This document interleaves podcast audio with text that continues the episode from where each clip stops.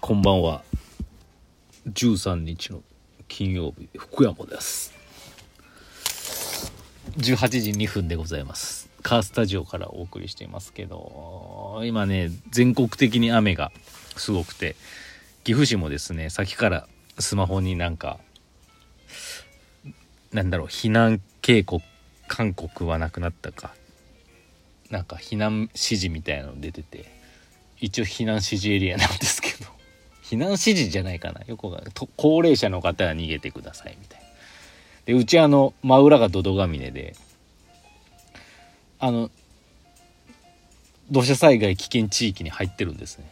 あのすごいあ大雨とかなったら崩れて危ないっていうエリア。でね私数年前町内会長とかやっててそういう会議とかにも出てマップそういう危険地域マップみたいのをもらって見たんですけど、面白い面白いって言ったら不謹慎かもしれないけど本当真裏が土戸ヶ峰なんですね。もうみんな危ないんですよ。だけど奇跡的にうちの今いるガレージの部分だけエリアに入ってないんですよ。なぜか。だけっていうとうちとうちの右隣の家のところはねちょっとだけ免れてるんですよ。なんでだろう。よくわからないですけどラッキー今そこの安全地帯からお送りしておりますけど。まあでもねまあ毎年大雨があって毎年なんかそういう避難勧告的なやつは出るんですけどね。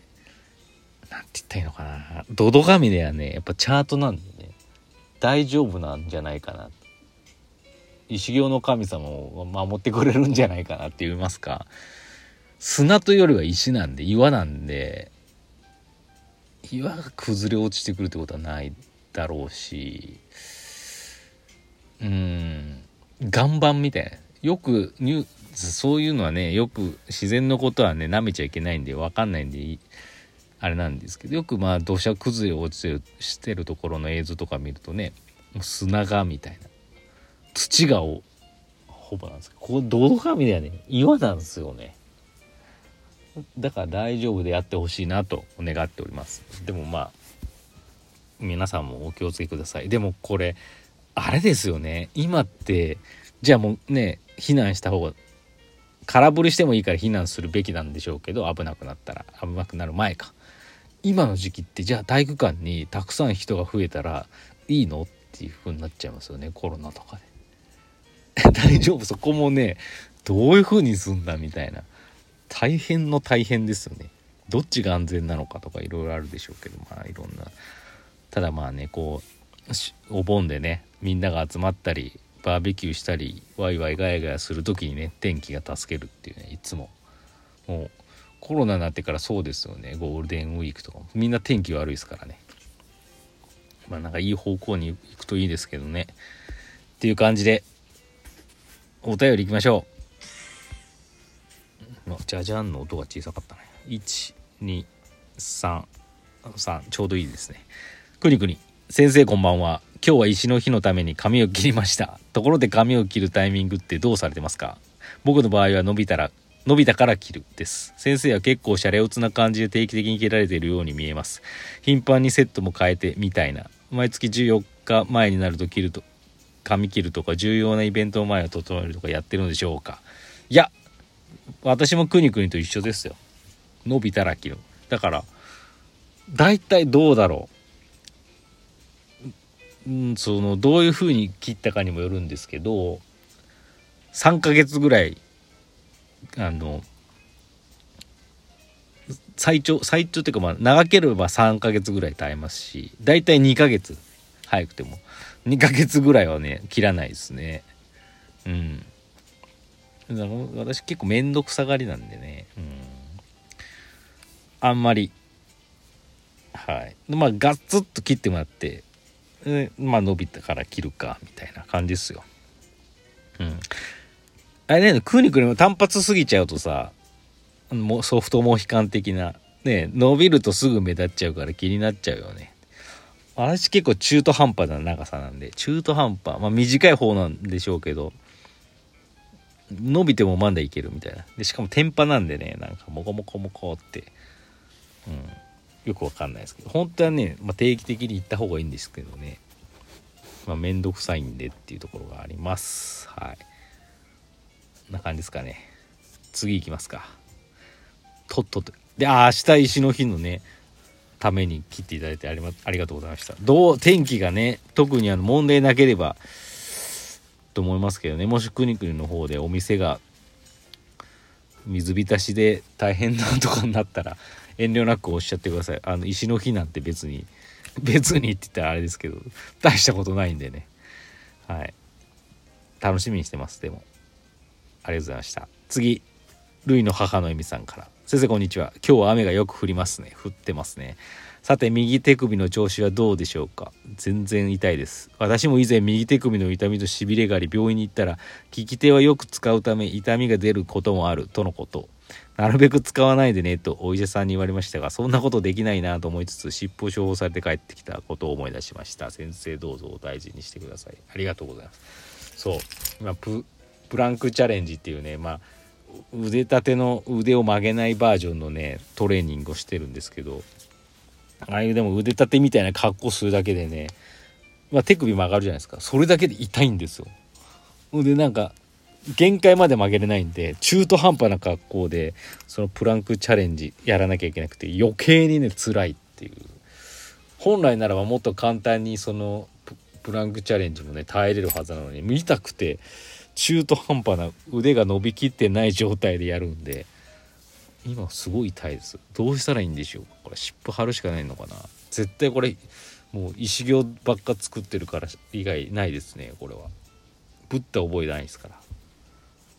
大事にしたいですけど私が今ここ石を作らなければ生きていけないんでね。頑張ります。ありがとうございました。次。前川さん。先生こんばんは。長月ラジオで浩二さんが石尾先生は僕の憧れとおっしゃっていました。そうなんですね。やべえ聞いてない。しかも前川さん長月ラジオ聞いてるんですね。いやいいですね。えー、存在そのものが職業になっているなんてすごいことです そんなこと言ってたんですねこう J さん。ありがとうございます。えー、前川先生の肩書きが肩書きは石行アーティストが良いのではと考えていましたがそこはもう職業石田石尾でいいんですね。あそうですね。私はそう思ってます。唯一無二の存在感。ますますファンになっちゃいます。先生の無意識の先生らしさを頑張って追っかけて言語化していこうと思います。これって翼さんと同じ気持ちなのかのかもですね。ああきそうかもしれないですね。まあありがとうございます。応援していただいて。まあそう。職業ね。今本当に修行やほぼ一行一本じゃないかっていうぐらいなんですけど。そりゃそれで全然いいし石行作り最高ですしね。うんタイミングとかいろいろやってきた積み重ねで今があるみたいな感じになってるんで。じゃあこれずっとやっていくかって言ったらやら、うん、やめることはないあんまないと思うんですけど。また新しい何かが増えてるかもしれないし。職業ってね普通に考えると何かこれっていうのがあるはずなんですけど。うん。私の中でこうやりたいことをやる。でなんかね普通なかん普通に考えるとねいやもういい年こいて何やってんのとか大丈夫なのとか思いがちなんですけどね。でもなんか自分としてはなんか別に石売ってて例えば石行に関してもね庭の石拾って色塗って売ってるってお前大丈夫かみたいな。思われるのがなんとなく一般的な感覚なのかもしれないですけどやってる本人からしたらえ何が何が何なの？みたいな感じがあって何がいけないってことはないけどダメなの？っていうのが心の底から思ってていやいや全然いいじゃんっていうなんかこう立派なとは思わないですけどね。仕事の一つなんじゃないの？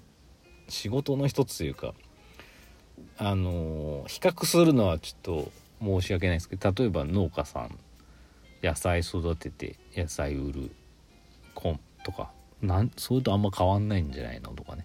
例えばもっと言えば絵描きさんが絵描いて売るとか何も変わんないんじゃないの。それらの中の目立たない石行という仕事のをたまたまやってるだけであんまりこうなんだろうな。こんなことやななんて言ったいのかな。ダメじゃないと思ってるんです自信があるって言ったらちょっとあれですけどうん。なんか根拠のない自信はね昔からあるんでねあの非常に楽しくやらせていただいてます。でこれはもちろん自分は楽しいんですけど皆さんあってのあれなんでね。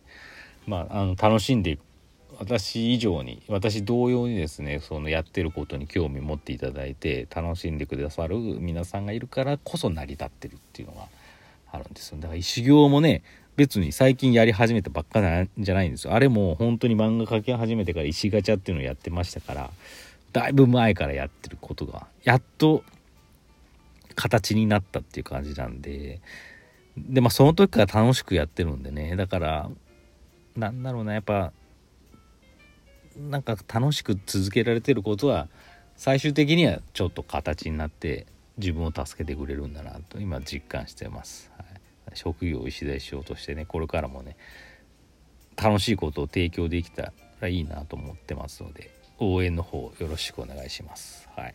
そんな感じですかね。あそれと悲しいお知らせが先ほどメールが届きまして1通。サンビル中止らしいです。まあそんな 残念。